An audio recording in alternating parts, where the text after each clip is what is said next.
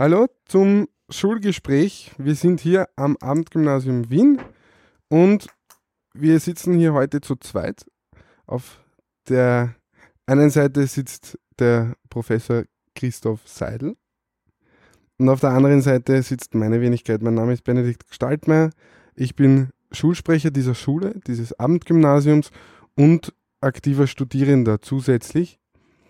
Ähm, der Grund unseres heutigen Beisammenseins ist äh, so die Thematik Studierendenvertretung, die Thematik ähm, früher und heute, das bisschen im Vergleich zu sehen, ein bisschen darüber zu reden. Mm, der Christoph ist deswegen ein perfekter Partner dafür, weil er auch einmal Schulsprecher an dieser Schule war. Ganz genau, ja. Und es sollte dann in 10, 20 Minuten auch noch ein weiterer Studierender unserer Studierendenvertretung, der Herr Philipp Kotzmann, zu uns stoßen. Und dann wird aus dem Dialog ein Trialog. so, Christoph, ähm, du warst Schulsprecher. Ja, genau. Und das war, wann war denn das eigentlich? Wann ich es geworden bin, äh, das müsste zwei, 2009 gewesen sein, wenn ich mich jetzt nicht ganz irre. Und war ich, ich war Schulsprecher, bis ich ins 18. Semester gekommen bin. Das heißt, bis Anfang, nein, bis doch bis Anfang 2011. In etwa 2011 habe ich dann maturiert und war dann fast zwei Jahre lang Schulsprecher. Das heißt, zwei Wahlen damals, oder wie war das? Ähm, ja, das ist, das ist eine gute, das ist eine gute Frage. Ähm, damals war es noch nicht so geregelt, wie es vielleicht hätte geregelt sein sollen. Man muss dazu sagen, äh, das Schulunterrichtsgesetz B war, was das betrifft, damals noch relativ schwammig. Ich weiß nicht, wie es jetzt heute ist. Mhm. Ähm, ich bin damals bei meiner ersten Wahl bin ich ganz offiziell durch eine Wahl gegangen und gewählt worden. Es gab, es gab dazwischen aber noch eine Wahl meines Wissens, ja. Also, ja, da hat es noch eine Wahl gegeben, ja. Und da bin ich dann quasi noch einmal gewählt worden, aber damals gab es keinen Gegenkandidaten. Mhm. Beim ersten Mal gab es noch einen Gegenkandidaten und ja, das, also es hat, es hat dazwischen schon eine Wahl gegeben, aber es ist jetzt schon einige Jahre her. Okay. Ja, momentan schaut es hier so aus, dass wir ähm, 14 Personen, 14 Studierende in der Studierendenvertretung haben. Mhm. Ähm, aber nachdem sich nur zwölf aufstellen haben lassen, sind wir äh, bei der letzten Wahl 12 gewesen, ganz am Anfang. Mittlerweile ist es auch wieder geschrumpft. Und das System sieht, so wie bei der Bundespräsidentenwahl bei uns im Land, vor, dass man eine Mehrheit, eine absolute Mehrheit haben muss. Mhm. Das heißt, es kommt in den meisten Fällen nachher in die Stichwahl und dort sind dann die, erst, die ersten zwei und stellen sich quasi der Stichwahl. War das damals auch schon so, oder? Nein, das war es damals nicht. Äh, das war eben das, was ich vorhin angesprochen habe. Damals war, gab es eigentlich de facto kaum ein Wahlprozedere, zumindest hätte ich damals keins gefunden. Mhm. Äh, es wäre mir damals schon ein Anliegen gewesen, dass es da ein klares Prozedere gibt, nachdem äh, klar war, wie die Wahl zustande kommen sollte. Zum, man muss ja auch im Vergleich setzen, damals gab es noch kein Modulsystem, sondern noch die Klassen. Mhm. Und im Zuge dessen bestand die Studierendenvertretung damals aus dem Schulsprecher, seinen zwei Stellvertretern. Äh, offiziell hätte man das auch noch teilen können in separate SGA-Mitglieder, wobei es damals so war, der Schulsprecher und seine beiden Stellvertreter auch automatisch die SGA-Mitglieder waren. Mhm. Und dann darunter gab es dann eben die Klassensprecher und Klassensprecher-Stellvertreter. Das waren das, was man heute wohl ganz normal die Studierendenvertreter nennt äh, hatten wir halt damals so, das war das, das Kollegium der Studierendenvertretung, die Summe des Ganzen. Wie viele und Leute waren das bitte? Das ist, das hat sehr stark variiert, zumal es jetzt ja nicht in allen Klassen Klassensprecherwahlen gegeben hat, beziehungsweise mhm. in manchen Klassen es Wahlen gegeben hat, aber diese Klassensprecher, Klassensprecherinnen äh, auch absolut nicht aktiv waren. Das heißt, das, das hat sehr stark variiert als Schulsprecher habe ich damals äh, als erstes mich bemüht, einmal im Monat eine Studierendenvertretersitzung abzuhalten. Mhm. Ich war damals auch noch gewerkschaftlich aktiv und konnte dort die Räumlichkeiten nutzen. Und wir haben das dann, meines Wissens war das immer an einem Samstag, immer dort einmal eine Besprechung abgehalten, einmal im Monat. Mhm. Und ich erinnere mich noch, dass die Teilnehmeranzahl sehr stark variiert hat. Also das erste Mal waren es schon einige. Äh, das waren dann schon so glaube ich, so, so um die 30, vielleicht auch mehr. Und es ist dann halt immer weniger nachher dann geworden. Äh, manchmal dann auch wieder mehr. Das, das, das war relativ unterschiedlich. aber wir haben es damals so gemacht, um auf die ähm, dein Prozedere der Wahl zurückzukommen, wo du Mhm, gemeint mhm. hast, mit absoluter, äh, absoluten Ergebnis. Bei uns war es damals so, dass ich mit meinen Kollegen, also mit einer Gruppe von Kollegen, mit denen ich damals zusammengearbeitet habe, als eine Art fast ähnlich einer Partei einem Wahlvorschlag angetreten bin, wo schon klar gewesen ist, wer ist Schulsprecher, wer ist Stellvertreter und so weiter und so fort.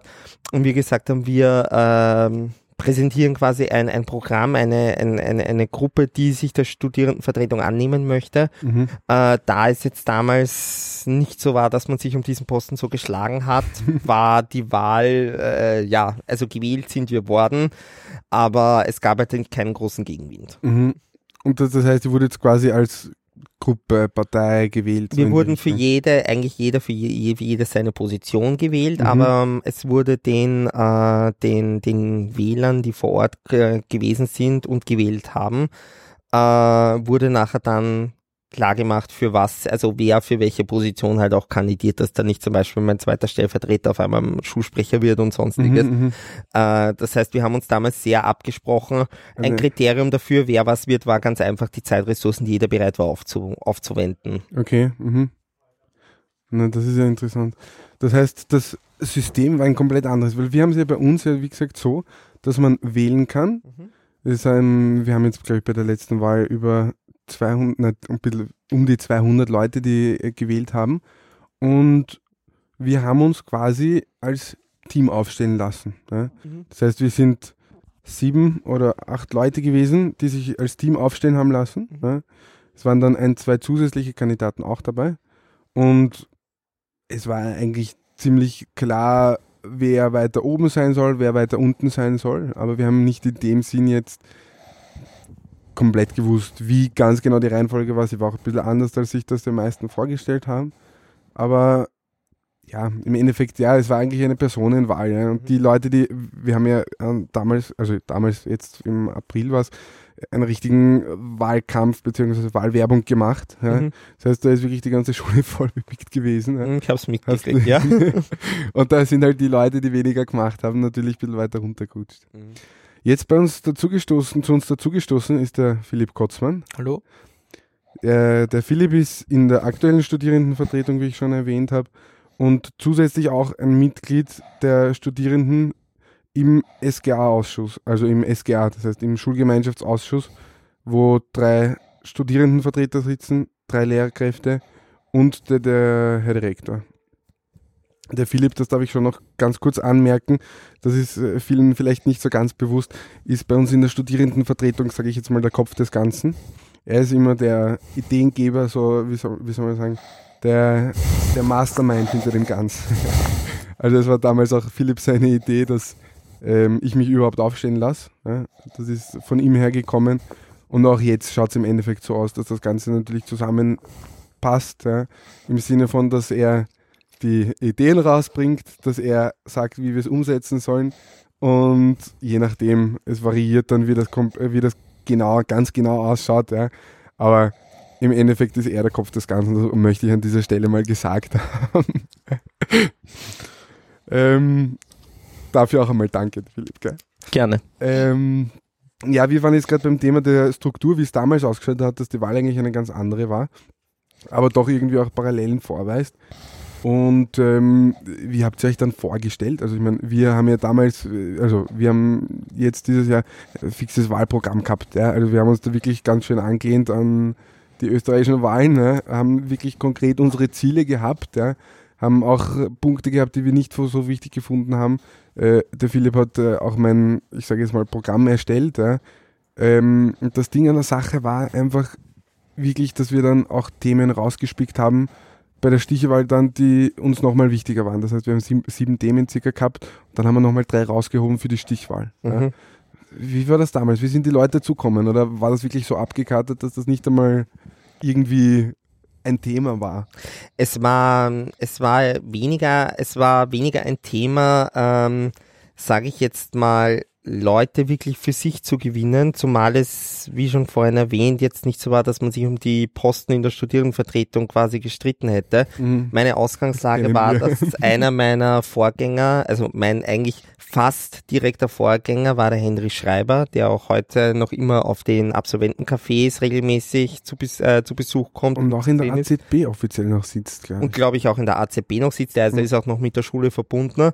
Und ähm, der hat damals als Schulsprecher dürfte er einiges bewirkt haben. Also ich sage dürfte, weil das großes vor meiner Zeit war oder vor meiner Zeit, wo ich das sehr vieles auch wahrgenommen habe. Mhm. Dann hat er ein halbes Jahr seine Stellvertreterin übernommen, weil der Henry schon, so wie ich damals, wie ins achte Semester gekommen ist, die Funktion zurückgelegt hat, weil wir dann gesagt haben, okay, wir fokussieren uns jetzt nur mehr auf die Matura und wollen keinen Posten besetzen, äh, den wir dann nicht so ausfüllen können, wie, wie es äh, sein sollte.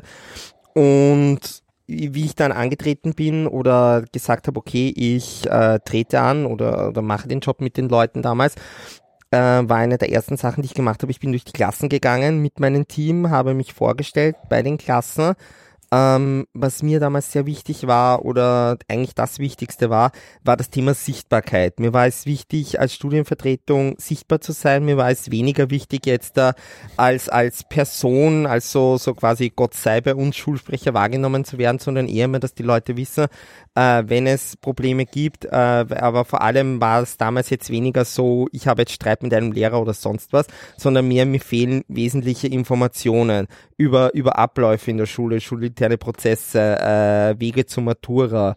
Äh, damals noch ein großes Thema auch. Ich weiß nicht mehr, wie stark es jetzt heute noch ein Thema ist, wenn man jetzt sich für einen gewissen Zweig entscheidet.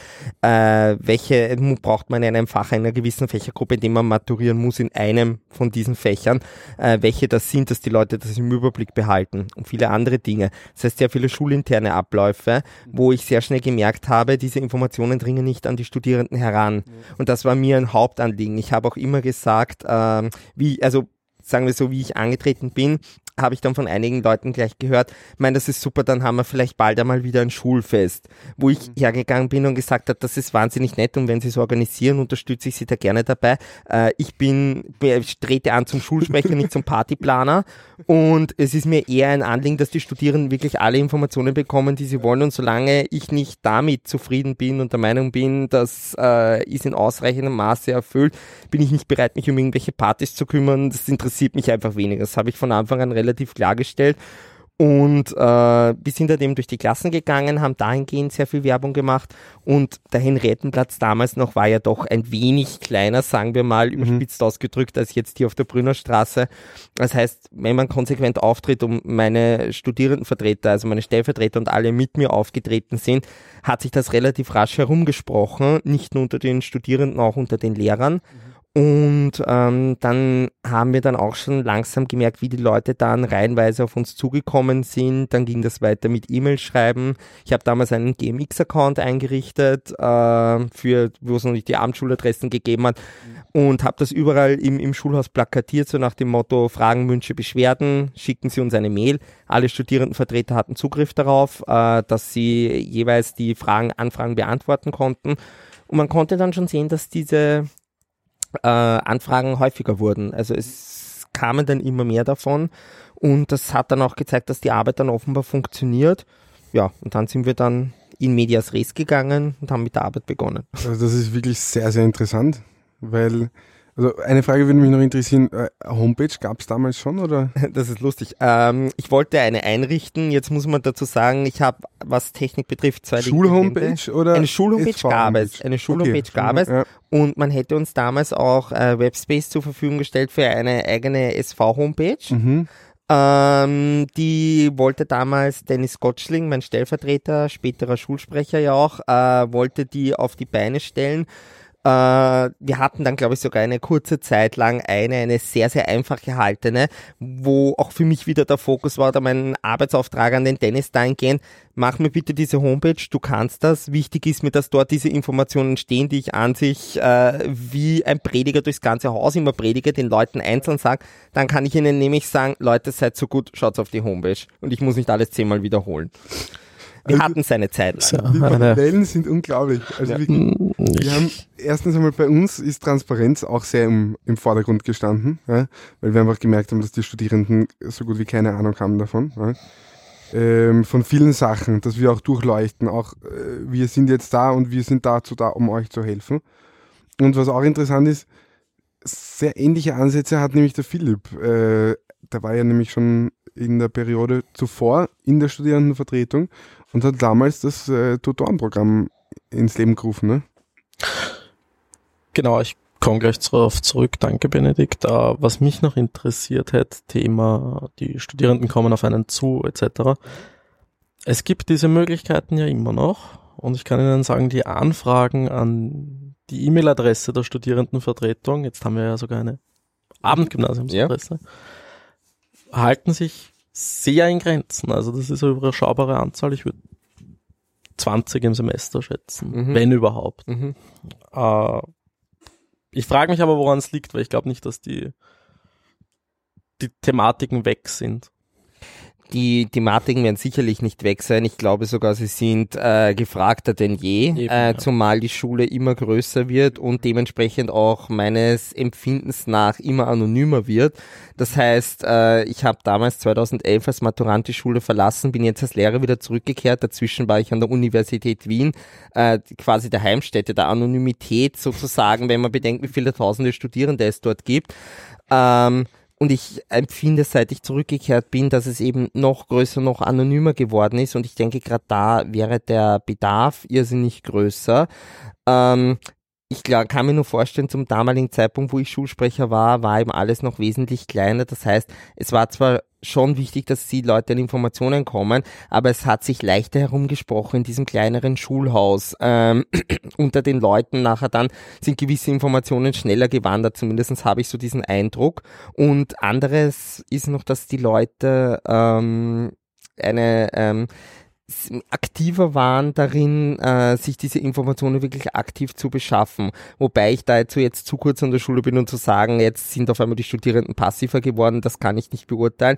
Ich kann nur sagen, ich habe das damals eben erlebt, dass es, äh, wenn ein Angebot gegeben wurde und dieses Angebot sich offenbar herumgesprochen hat, dass das Leute aktiviert hat.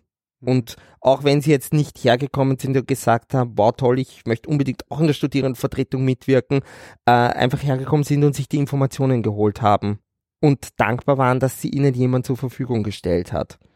Das war meine Beobachtung damals. Eine Frage noch mhm. dazu. Glauben Sie, dass die Informationslage für die Studierenden jetzt besser ist von der Schule aus, als sie zu ihrer Zeit war? Ich glaube auf jeden Fall, dass sie besser ist, da meiner Meinung nach die Homepage äh, besser gestaltet ist, grundsätzlich einmal informativer gestaltet ist, als die es damals war. Ich glaube, dass es durch das Haus hier, äh, die Flatscreens, die hier montiert sind, durch Info-Boards äh, und so weiter. Also wenn ich jetzt bewusst mit offenen Augen durch die Schule gehe, merke ich schon, dass ich auch als, als Mensch, egal ob als Studierender oder als Lehrer, an zahlreiche Informationen komme und diese Möglichkeiten hier weit mehr ausgereizt werden. Mhm. Äh, was aber auch damit ein bisschen zu erklären ist, dass das hier tatsächlich jetzt unser Schulhaus ist. Am Henriettenplatz haben wir uns das Haus geteilt und ein Studierender wusste auch nicht, ist das jetzt eine Information für die Tages- oder für die Abendschule. Das macht alles ein bisschen schwieriger. Ähm, und das ist, das fällt hier weg. Also ich denke, es ist hier einfach an Informationen zu bekommen, natürlich nur für diejenigen, die die Augen auch wirklich öffnen. Ja, naja, da haben wir eben, wie gesagt, sehr wenig. Also auch bei der, auch bei der Studierendenvertretungs-Homepage, äh, E-Mail-Adresse, ist es nämlich sehr, sehr interessant, dass es ziemlich ausgeglichen ist, ob äh, was für Leute schreiben. Und die zwei Bereiche quasi sind einerseits die Studierenden unserer Abendschule und auf der anderen Seite interessanterweise Leute, die sich für die Studierenden, äh, für, die sich als Studierende quasi anmelden wollen. Mhm. Die Anzahl ist ziemlich gleich. Ich meine, es betrifft da auch äh, ein bisschen mehr als bei den Tutoren, würde ich sagen. So wie ich es mitbekommen habe, aber das weißt du, glaube ich, besser, Philipp. Oder ziemlich das Gleiche. Ja, nicht. So in die Richtung. Aber es kommen auch viele Anfragen, wo Leute sagen, äh, wo Leute schreiben, ich meine, ich weiß nicht warum, ich will da niemandem was unterstellen, dass sie bei einer anderen E-Mail-Adresse geschrieben haben, da keine Antwort bekommen haben und deswegen haben sie der Studierendenvertretung geschrieben. Mhm.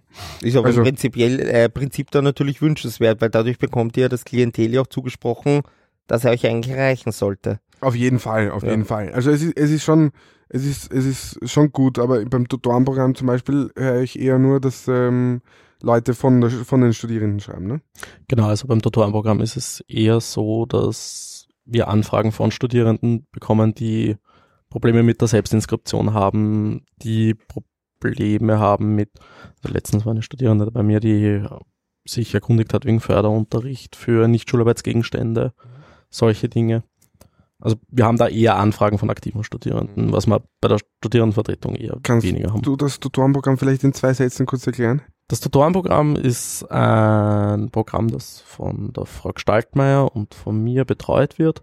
Wir helfen an den an Spezialschultagen, sage ich jetzt einmal. Am ersten Schultag haben wir die Infotische bemannt und am letzten Schultag helfen wir auch immer noch mit Zeugnisverteilung etc. Und unterm Jahr beantworten wir halt Fragen, stehen mit Rat und Tat zur Seite. Wir machen auch selbst Inskriptionen mit Studierenden, wenn es sich dann ausgeht. Und Mhm.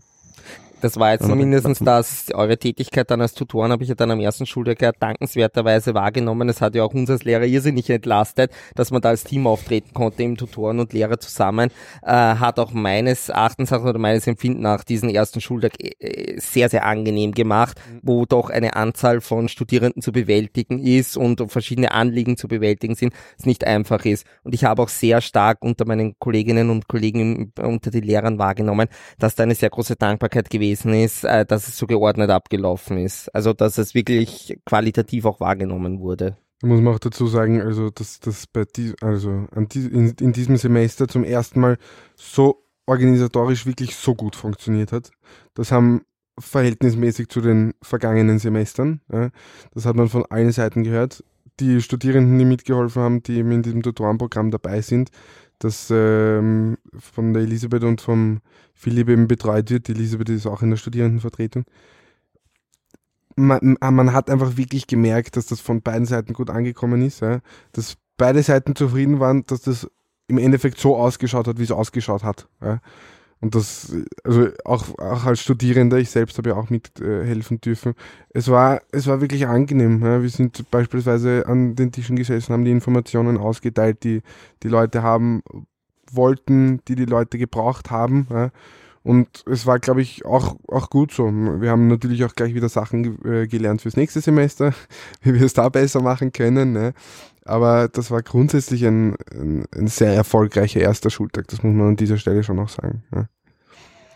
Wie war das damals bei euch? Also wie, wie hat sich zu deiner Zeit das Ganze dann so erster Schultag, ich meine, wie schaut das vor allem von der Größe aus her? Ich meine, bei uns mir fällt, das, mir fällt das 2300 Schüler. Ja, mir fällt da sofort ein Bild ein, das zum ersten Schultag immer wieder dasselbe Bild am Henriettenplatz, diese, wenn man die Stufen raufgeht und diesen Vorraum aulamäßig kommt, äh, hing immer eine Pinnwand, wo stand, welcher Schüler, welcher Klasse, welcher Raum und es war rammelvoll. Es war nicht möglich durchzukommen, wenn man schon wusste, wo man eigentlich hin wollte, weil in der Regel die Klassen, die ähm, äh, schon an der Schule gewesen sind und einfach nur ein Semester höher gestiegen sind, wussten davor schon durch Moodle, in welchen Räumen sie sind, dankenswerterweise durch den Klassenvorstand in der Regel in dem Moodle-Kurs nachher dann geschrieben oder irgendwie anders vermittelt, um eben diese Menschenmassen im Eingangsbereich ein bisschen zu kontrollieren, dass die Möglichkeit besteht, die Leute gehen nur durch und gehen in ihre Klassen. Es war großteils einfach nicht möglich, weil sie sie einfach getürmt haben in diesem kleinen Aufenthaltsbereich und, und, und verzweifelt versucht haben, zu dieser Pinnwand zu kommen, um einfach die Schrift, ich meine, muss man sich vorstellen, ein ausgedruckter Zettel, eine A4-Seite mit einer Klassenliste wird wohl nicht größer als Areal 12 gewesen sein. Das heißt, man konnte nicht ein paar Meter wegstehen und dann schauen, okay, da stehe ich 1a, okay, ich muss Raum A22. Man musste wirklich vor und da musste man sich den Weg erkämpfen. Das war aber auch äh, von den Räumlichkeiten heraus, wäre es gar nicht möglich gewesen, das anders zu machen. Ich meine, wer den Henriettenplatz kennt, weiß, das ist ein altes Schulgebäude, nicht mit der Möglichkeit, so wie bei uns jetzt, ich komme rein oder ich komme an einen äh, Punkt in der Schule rein, wo ich gleich in einer großen Halle oder so etwas bin. Es war damals nicht der Fall. Also es war der erste Tag sehr laut, sehr viele Leute, äh, fast Donauinselfest-Feeling, kann man fast sagen. Also es war wirklich, äh, man konnte noch probieren, mit Stage-Diving durchzukommen, um in seine eigene Klasse zu kommen. Es war ein Abenteuer. Wow, das kann ich mir gut vorstellen. Das ist Wahnsinn. Ja, wir haben das relativ, relativ dann praktisch, ne, mit den vielen Räumen, die im ganzen Schulhaus sehr gut verteilt sind. Das ist, das ist dann so richtig angenehm, ne? bitte. Was mich auch interessieren wird, der Benedikt hat es ja angesprochen, es gab ja einen richtigen Wahlkampf, der sich wirklich mit Themen befasst hat, wo wir wussten, okay, die sind den Studierenden ein Anliegen. Rauchen am Schulgelände ist ja aktuell ein großes Thema. Eine Möglichkeit zu beten für die, die es wahrnehmen möchten. Was waren früher die Themen, die die Studierenden bewegt haben? Das würde mich interessieren, weil es ist doch noch nicht so lang her. Hm. Ähm, was waren früher die Themen? Also nicht so lange her, es sind jetzt doch fast acht Jahre, das muss ich schon dazu sagen. Also, aber was waren damals die Themen? Äh, die Themen waren tatsächlich eher ähm, organisatorischer Natur. Ähm, als es noch nicht das Modulsystem gegeben hat, gab es noch sogenannte Differenzprüfungen zum Beispiel. Das bedeutet, wenn ich jetzt äh, im dritten Semester eingestiegen bin, damals noch ohne Modularisierung, sprich in eine Klasse eingestiegen bin, und mir haben die ersten zwei Semester Geschichte zum Beispiel gefehlt, habe ich eine Differenzprüfung darüber gemacht. Zwar war da die Frage, wo, an wen muss ich mich da wenden, weil ich habe jetzt keine Geschichtelehrer oder nicht mehr oder sonstige Sachen. Genauso wie andere organisatorische Dinge. Damals war es ja noch nicht notwendig, dass sich zum Beispiel Studierende so wie jetzt äh, selbst inskribieren oder sonstige Sachen machen. Aber es ging dann schon so, ähm, wie kann, wie komme ich zum Beispiel zu einem Wahlfach oder wie wegen der Matura-Anmeldungen, wen muss ich mich da wenden? Welche Fächerkombination muss ich beachten oder sonstige Dinge? Das heißt, das waren alles eher mehr so äh, organisatorische organisatorische Themen sehr viele Unklarheiten, äh, denen man dann äh, da äh, eher mehr ähm, zugekommen ist. Ähm, und im Extremfall dann die Variante von, es wird subliert, in welchem Raum muss ich. äh, also es waren, glaube ich, noch nicht so, also nicht solche Themen, wie es, äh, wie es, wie es hier jetzt an der Schule sind oder jetzt aktuell Thema sind. Es war mehr zweckgebunden, würde ich mhm. fast sagen. Äh, die Leute sind halt wirklich, die, äh, das, das Abendgymnasium war da damals mehr so, ähm, die Leute waren in der Regel oder viele Leute waren berufstätig, zumindest hätte ich das so wahrgenommen. Die standen wirklich in ihren Jobs oder es war damals auch noch so, dass wahnsinnig viele ähm, junge Väter oder Mütter gerade mal die Kinder aus den Gröbsten draußen hatten. Das heißt, es ging um diese Vereinbarung von eben Privatleben, vor allem Familie, äh, Beruf, in der Regel auch oft Vollzeitberuf und tatsächlich die Schule dann auch noch zu schaffen. Wie gehe ich da am besten damit um. Ein anderes Thema war auch, damals gab es ja noch die Expositur aus Singrinergasse, das heißt, man ist zwischen zwei Schulgebäuden hin und her gependelt. Äh, und das da, innerhalb einer Pause, habe ich das richtig Manchmal in, naja, in, äh, das, an das könnte ich mich jetzt nicht erinnern. Ich kann mich aber schon erinnern, dass es äh, bei, bei Lehrern zum Beispiel schon so war, dass die während einer Stunde äh, rasch wechseln mussten. Ne? Und äh, wir selber waren aber entweder einen Tag in der Sagrinergasse oder einen Tag in der, am Henriettenplatz. Also wir Schüler, Studierende mussten nicht wechseln. Mhm. Ähm, und das, das war aber dann natürlich auch immer so eine Sache. Jetzt gab es Klassen, die waren zum Beispiel nur in der Singrinergasse untergebracht und die Lehrer sind ja in der Singrinergasse mehr oder minder nur nach Bedarf gekommen, wenn sie dort den Unterricht hatten. Große Frage, wie erreiche ich meinen Lehrer? Ich komme ja an sich nicht an den Rennrätenplatz, kann ich die Person irgendwie anders erreichen und so weiter und so mhm. fort. Wie schaut das mit Sprechstunden aus? Es waren alles sehr, sehr eher praxisnahe, praxisnahe Dinge und, und ja, weniger jetzt so zum Beispiel in Bezug auf Rauchen oder, oder sonstige Dinge. Also hätten wir weniger gehabt. Also eher eher wichtige Themen. Das, das Als Deluxe-Themen. Ich, ich, ich würde sie, ich würd sie gar nicht abwerten, weil zum Beispiel, ich kann mir schon vorstellen, mittlerweile, so wie sich unsere Schule entwickelt hat, äh, vor allem so multikulturell, wie sie sich entwickelt hat, ist zum Beispiel eine Frage nach einem Ort zum Beten auch innerhalb der Schule ein sehr wichtiges Thema für viele Menschen, ja, die einfach ja. viele Stunden hier verbringen. Ich kann mir vorstellen, dass das mittlerweile ein Thema ist. Das nächste ist, wenn ich mir die Größe der Schule ansehe, kann ich mir auch vorstellen, dass diese Möglichkeiten gegeben sein können. Also, dass, dass die Schule dir einen Weg zur Verfügung stellt. Ich fand das zum Beispiel ähm, vor der Matura ist, hatte ich hier, wie ich im letzten Semester meine ersten Maturaprüfungen als Lehrer abgenommen habe, ist mir etwas passiert, was mir bis heute noch extrem unheimlich, äh, also unangenehm war. Äh, die Matura fand ja in der Mensa statt und ich bin aus dem Stiegenhaus, Stiegenhaus D, glaube ich, war das, rausgekommen und um die Ecke gedüst, um zu meiner nächsten Matura zu kommen. Ich war schon etwas spät dran und direkt äh, nach der Tür ist eine junge Schülerin gesessen und hat offenbar gebetet, direkt vorm WC. Und ich hätte sie fast niedergerannt. Ich habe mich entschuldigt und habe sie noch gefragt, warum sie da jetzt sitzt. Und sie gemeint, äh, ansonsten wäre sie überall, wo sie sitzt, äh, in einem um, offenen Felde. Und das war so quasi wie die einzige Nische, die sie jetzt mhm. gefunden hat, wo sie mal kurz in Ruhe sein konnte. Und das war direkt vor einer Toilette wo ich sage, das äh, fand ich dann, und ich hätte sie auch noch fast niedergerannt, es war mir halt sehr unangenehm. Da habe ich mir gedacht, okay, äh, die Schule hat sich dahingehend entwickelt und geändert und diesen Gegebenheiten sollte man auch Rechnung tragen und sich dieser Thematiken dann auch annehmen. Von dem her verstehe ich auch, dass das für eine Studierendenvertretung wie für euch jetzt auch ein Thema ist. Mhm. Wäre es für mich damals wohl auch gewesen, wenn ich mit sowas konfrontiert gewesen wäre. Oder zumindest wäre ich, denke ich, nicht blind daran vorbeigegangen. Sagen wir es mal so. Mhm, mh. Ja, okay, ja, das ist verständlich, das ist verständlich. Ja, das sind natürlich auch Themen, die wir dann natürlich äh, aufgenommen haben.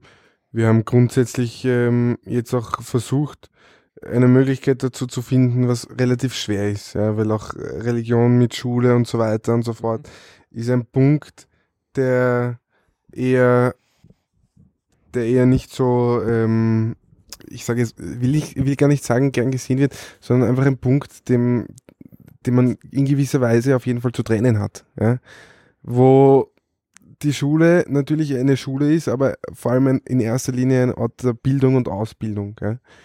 Ähm, nachdem das aber auch in einen größeren Bereich fällt, nämlich in einen Bereich von Leuten, die sich eigentlich zurückziehen wollen, ja, wo es nicht in erster Linie ums Beten geht, sondern in erster Linie ums Zurückziehen. Ja. Da hatten wir bei einer Veranstaltung auch ähm, Studierende, die uns gesagt haben, sie wollen eigentlich irgendwo Yoga machen können, weil das ist für sie die Meditation, die Besinnung, mhm. ja, das Zurückziehen, ja, wo, wo wir uns dann einfach wirklich gedacht haben, okay, also das Einzige, was wirklich viele Studierende treffen kann, ja, ist wirklich ein Raum, wo es darum geht, dass sie sich in Ruhe zurückziehen können mhm. und vor allem ein Raum, der Ruhe beinhaltet. Mhm. Ja, ein Raum, der einen beruhigt. Ja. Das ist auch der Grund, warum wir gerade äh, dabei sind, einen Raum in der Studierenden, äh, in der Studierzone zu machen, wo so wirklich eine, eine, eine kleine Ecke, sage ich jetzt einmal, ja, so soll die, die Ruhezone, der Ruheraum sein, wo man sich einfach wirklich zurückziehen kann. Ja. Wir sind auch gerade dabei, diesen Raum zu gestalten ein bisschen, wo wir auch äh, von den Lehrkräften und äh, vom Direktor Unterstützung bekommen, wo es für uns eine große Hilfe ist, weil wir auch ähm, vorhaben, da eine Couch reinzugeben, einen Sitzsack, wo man sich einfach wirklich ausruhen kann. Mhm. Ja. Und ich glaube, das ist, das ist natürlich eine ganz wichtige Sache. Vor allem, wo du auch vorhin gesagt hast, wo es jetzt darum geht, dass wir viel mehr sind. Ja. Und vor allem auch viele sind, die wirklich teilweise Tage haben, wo sie den ganzen Tag da sind. Ja. Wo es dann natürlich verständlich ist, dass man sich irgendwann mal zurückziehen will. Mhm. Ja. Dass man irgendwann einmal vielleicht, äh, wenn du nach Hause kommst von einer Tagesschule, dann gehst du als erstes Mal in dein Zimmer ja, mhm. und ruhst dich vielleicht für eine halbe Stunde aus. Ja. Und da haben wir hier jetzt wirklich, sind wir am Weg, eine Möglichkeit zu finden, wo man sich wirklich auch zurückziehen kann mhm. ja, und wo die Studierenden. Das, das ist übrigens noch ein guter, guter Einwurf, ähm, den du gerade erwähnt nämlich äh, auch bewusst zu machen, der Unterschied zwischen meiner Zeit und, und eurer Zeit oder der Gegenwart jetzt. Äh, bei meiner, zu meiner Zeit Schule um 16 Uhr begonnen. Punkt, nichts davor. Mhm. Das heißt, der Schulzeitraum war auch ein, ein wahnsinnig geringerer. Das nächste war, dass es zu meiner Zeit Usus war. Ich weiß leider nicht, ob es jetzt heutzutage noch Usus ist. Ich glaube es nämlich fast nicht, zumindest hätte ich es nicht wahrgenommen, äh, dass am Freitag immer alle Klassen im Hause waren alle. Und das heißt, im Freitag war es in Grinnergasse und Henriettenplatz Highlife. Also das war unglaublich, viele Menschen da immer waren und auch administriert werden mussten. Ne? Äh, das, das ist halt auch in dem Sinne so ein bisschen so in Bezug auf, auf, auf die Befindlichkeiten jetzt, weil ich jetzt sage, wenn jetzt ein, ein Schülerin, ein, ein, ein Schüler einen ganzen Tag da ist und sehr religiös ist und es da eine Möglichkeit zu beten gibt, äh, verstehe ich, dass das irgendwo vielleicht gewünscht wird. Zu unserer Zeit damals, wo es nur einen, einen Teil des Tages war, wenige Stunden des Tages war, ähm, davon abgesehen, dass der Henriettenplatz die Möglichkeit nicht hergegeben hätte, weil wir hatten ja zum Beispiel auch im Vergleich zu euch äh, kein eigenes Zimmer für die Studierendenvertretung, geschweige denn drei. Also das das ist etwas, das ist, finde ich jetzt eine totale Entwicklung, eine sehr positive Entwicklung. Ich hätte es mhm. damals gern gehabt und sei es nur, dass ich vielleicht die Möglichkeit habe, wenn sich Leute Hilfe suchen, an mich wenden oder gewarnt haben oder meine Kollegen, Kolleginnen gewarnt haben, äh, dass es einen Raum gibt, wo wir uns in Ruhe zurückziehen können und einfach mal drüber reden können. Wir müssten, wir mussten in der Regel zum Dönerladen um die Ecke gehen, wo wir uns dann gemütlich mal einen Döner genommen haben und die Situation besprochen haben. Hatten wir alles oder draußen in dem Park vor dem Fußballkäfig hatten wir alles. Also, aber es ist natürlich eine schöne Entwicklung auch, was das betrifft. Es ist natürlich extrem hilfreich, ja. Also, wenn wir die Sitzungen zu 14 haben, also zu mittlerweile 10, 8, ja, wenn wir diese Sitzungen haben, dass wir dann wirklich einen Raum haben, wo wir uns hinsetzen können, wo wir die Sachen auch in Ruhe besprechen können. Das ist sehr hilfreich. Und jetzt haben wir durch den, äh, weil du gesagt hast, drei Räume, der eine Raum ist dran angeschlossen und der dritte Raum, der eine Tür weiter ist im Endeffekt, ist ähm, jetzt wird jetzt neu genutzt für das neue Projekt, das die Studierendenvertretung äh, unterstützt, wo es nämlich um ein Sozialprojekt geht. Das heißt, äh, Schule hilft und karitativ äh, Spenden sammeln und das weiterzubringen, wo auch ein bisschen, ähm, wie soll man sagen, der karitative Geist in diese in dieser Schule entfacht wird. Ja? Und aufgrund der Anzahl gehe ich mal stark davon aus, dass das äh, auch mehrere Studierende unterstützen werden ja? und nicht nur wenig. Und das verwenden wir jetzt momentan auch nur äh, zu, zu, zur Lagerung momentan von diesen Utensilien, weil überraschenderweise das Projekt ist noch gar nicht so in voller Fahrt, aber hat schon relativ viele Sachen, wo man schon sagen kann, ne, wenn das mal in Fahrt kommt, dann werden sie diese Räumlichkeiten auf jeden Fall brauchen, wo das dann auch wirklich wichtig ist. Aber auf jeden Fall, das ist, wir haben auch direkt vor uns eine, eine, eine Küche, die wir verwenden können, was auch interessant, äh, was auch gut ist für gewisse Sachen, wo wir dann auch vor allem, wenn wir das, äh, wie wir das Grillfest gemacht haben, auch unsere, die ganzen Getränke und sowas lagern konnten, was natürlich sehr hilfreich war. Mhm. Was mich jetzt auch interessiert, Studierendenvertretung ist natürlich auch immer Bindeglied oder Kontaktglied zwischen den Studierenden und der Administration, der Direktion. Mich würde es einfach interessieren, wie war das bei Ihnen? War das ein einfaches Verhältnis? War das gerade was Informationsweitergabe und so, bei Ihnen ein großes Thema war, betrifft? Mm, also ich sage mal so, da hatte ich in, in vielen Fällen Haus- und Hof-Vorteil. Äh, das fängt schon mal an bei der Frage, warum bin ich überhaupt Schulsprecher geworden? Man muss dazu sagen, ich hatte damals das ganz große Glück, in Mathematik den Herrn Direktor persönlich zu haben, damals noch nicht Direktor. Und in Biologie die Frau Professor Albrecht, damals noch nicht Administratorin, äh, im Unterricht zu haben.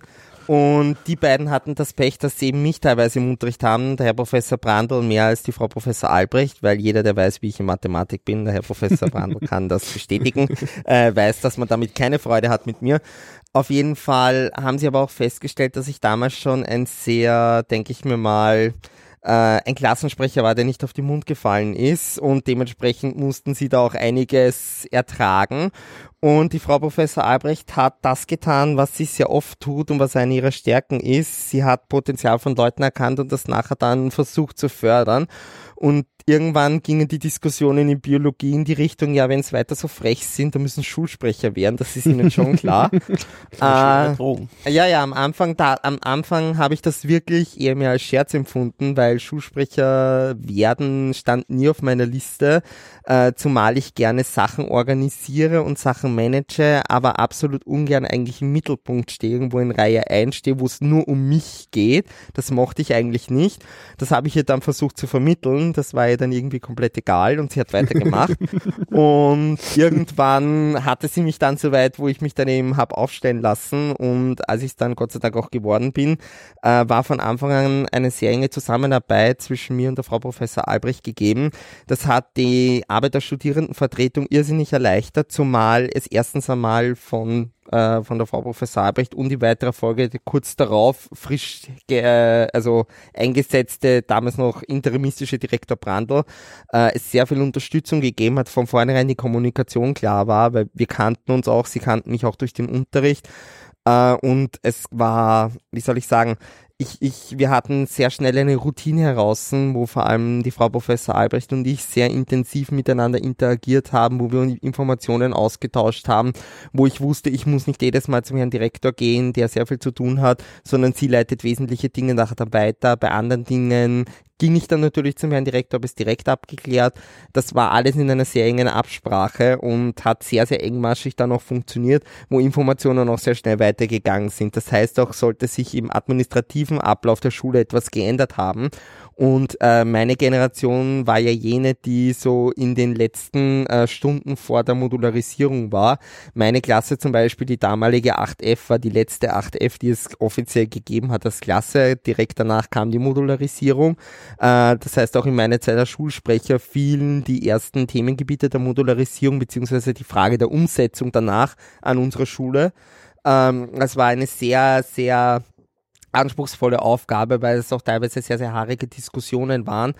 Und da war es halt natürlich ein sehr großer Vorteil in Bezug auf administrative Änderungen, die sich ergeben haben, dass ich damals direkt schnell eine Information bekommen habe, die ich sehr schnell weitergeben konnte oder dann auch von vornherein es geheißen hat, okay, äh, Informationen die Studierenden, wir veröffentlichen sie auf der Homepage, bitte mach sie bei deinen Studierendenvertretern und bei den Studierenden, die du direkt erreichst, publik, verweis auf die Homepage, steht dort eh alles an sich oben, aber zusätzlich, dass du es noch weißt und dann kannst du es ihnen per Mundpropaganda sagen, es gab eine wahnsinnig enge Zusammenarbeit zum Wohl der der Studierenden. Ne? Und ich finde, man hat auch sehr schnell gemerkt, dass das den Studierenden stark zugute gekommen ist, dass es da diese enge Zusammenarbeit gegeben hat, einfach.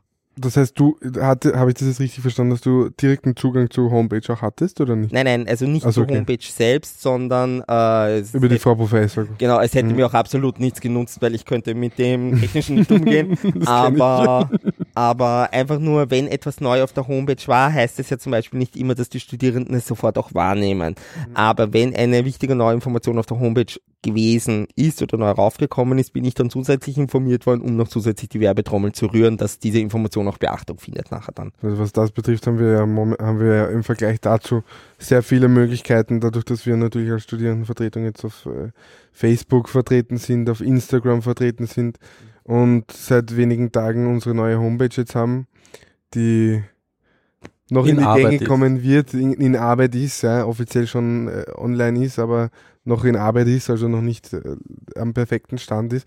Aber haben natürlich dadurch viele äh, Kanäle, wo wir äh, auch diverseste Sachen unterstützen können, aber natürlich auch äh, unsere Arbeit repräsentieren können ja, und äh, zeigen können, wie, was machen wir eigentlich. Ja von, von dem her. Das heißt, du, du warst eigentlich gar nicht so oft beim Direktor drin. Naja, ich habe ihn in Verhältnismäßig. Nein, aber das war oftmals in dem Fall nicht wirklich notwendig, da ich ihn ja sowieso automatisch mindestens drei Stunden die Woche Mathematik gesehen mhm. habe. Mhm. Außer ich habe irgendwie erfolgreich flüchten können. Ähm, nein, also es waren. Ich muss noch schnell zum Direktor. Ja, ja, ich muss noch schnell zum Direktor. Ups. Und nein, also tatsächlich habe ich oder habe ich es damals so oder es hat sich einfach so ergeben, dass ich die viele Dinge mit der Frau Professor Albrecht direkt äh, managen konnte, die ja damals dann Administratorin schon war und äh, wir das so engmaschig gemacht haben. Oft war der Direktor dann natürlich auch dabei äh, oder im Büro halt quasi nebenan und war in greifbarer Nähe, wenn jetzt unmittelbar etwas besprochen oder geklärt werden musste. Ähm, ja, aber es war jetzt nicht so, dass ich permanent in seinem Büro war und wir uns da so abgesprochen haben. Also wir haben das so auf dieser Ebene äh, gemanagt, das hat gut funktioniert. Mhm, mh. Und ist da irgendwie auch einmal, gab es da auch irgendwie Zeiten, wo ich sage jetzt mal, wo man den, wo der Direktor nicht gleich von deiner Idee überzeugt war, sage ich jetzt mal. Natürlich, meine Güte, wir waren, wir, es war nicht automatisch, dass wir einer Meinung waren, ganz im Gegenteil. Gerade im Bereich äh, der aufkommenden Modularisierung muss man sich vorstellen, ähm, das Abendgymnasium hat eine Entwicklung, in dem Fall fast eine richtige Evolution eigentlich durchgemacht, wo es geheißen hat, okay, wir, wir beenden oder wir, wir enden mit diesem klassischen Klassensystem äh, und gehen zu dieser Modularisierung über, die ich auch sehr stark zum Wohl der Studierenden sehe. Äh, ich denke, es hätten sich viele Leute damals wahnsinnig erleichtert, wenn sie die Möglichkeit gehabt hätten, entweder Vormittag oder Nachmittag oder Abend ihre Kurse nachher dann zu machen oder wild zu mischen teilweise, äh, wenn es das damals gegeben hätte. Aber es waren halt sehr viele organisatorische Fragen offen. Man muss sich das halt so vorstellen, dass es damals nicht so war, dass einem der äh, Stadtschulrat oder das Ministerium oder sonst jemand ein rundum sorglos Paket geliefert hat an die Schule und gesagt hat, mach das jetzt so, sondern wir mussten uns alle wirklich, und das betone ich auch alle, das heißt Direktor, Lehrer und Studierendenvertretung ansehen, okay, was bedeutet das, was ist das eigentlich für eine Möglichkeit und wie können wir diese Möglichkeit umsetzen. Das ging von grundlegenden Dingen der Modularisierung und ging dann weiter bis zu äh, Detailfragen. Eine dieser wichtigen Fragen, die ich da immer wieder gern betont, war damals die Frage, wie geht man mit den übrigen Differenzprüfungen um. Zwar eben die Frage, dass äh, Studierenden, wenn sie zum Beispiel Differenzprüfungen noch offen hatten, diese modularisierten System nicht mehr vorgesehen gewesen wären, die Differenzprüfungen. Das heißt, da stand für einige Studierende im Raum, sie müssten vielleicht jetzt dieses Modul extra noch einmal besuchen, extra in einen Unterricht dafür gehen, was viele nicht wollten, da sie die Zeit nicht hatten. Und das waren halt damals äh, recht heftige Themen, die wir auch diskutiert werden mussten. Da ging es ja auch um finanzielle Fragen für Lehrerinnen und Lehrer, ob ihnen dann Prüfungen bezahlt werden oder nicht. Und das war damals schon eine, eine harte Arbeit für alle Beteiligten, da zu einem Konsens nachher dann zu kommen, damit niemand auf der Strecke bleibt, aber auf der anderen Seite auch, auch niemand übervorteilt wird nachher dann.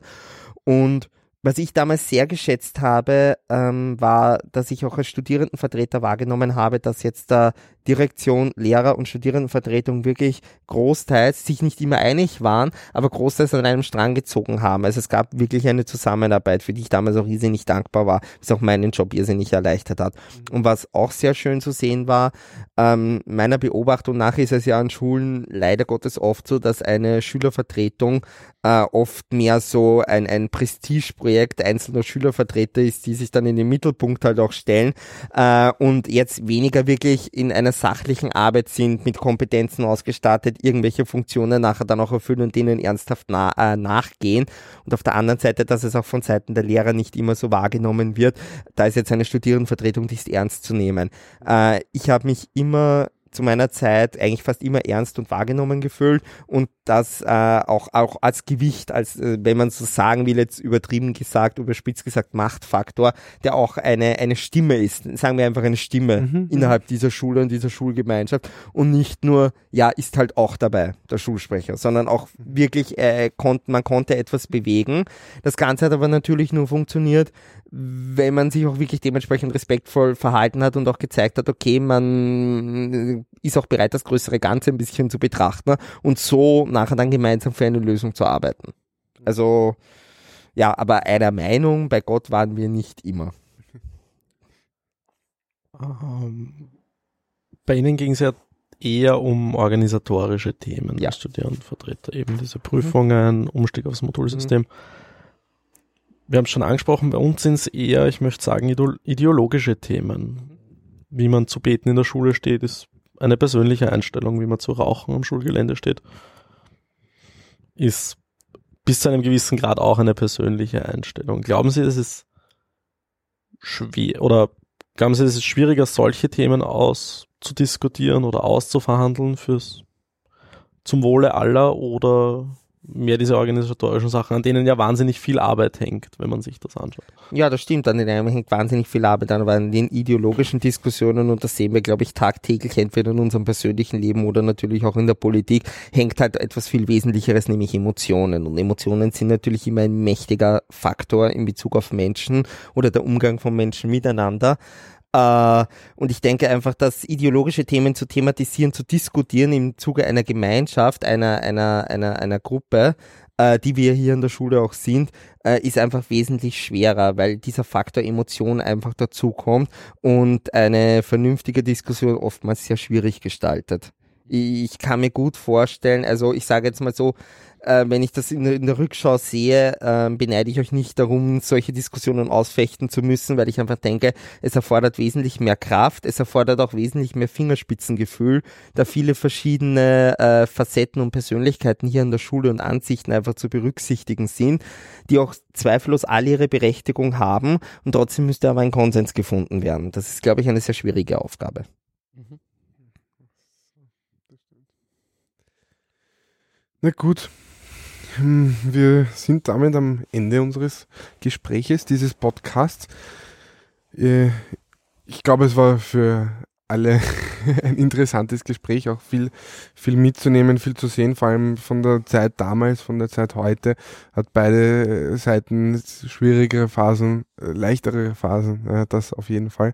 Ich danke auf jeden Fall fürs Kommen. Danke für die Einladung. Es war gut, schön, dass ihr da wart und wer weiß, vielleicht sieht man sich wieder.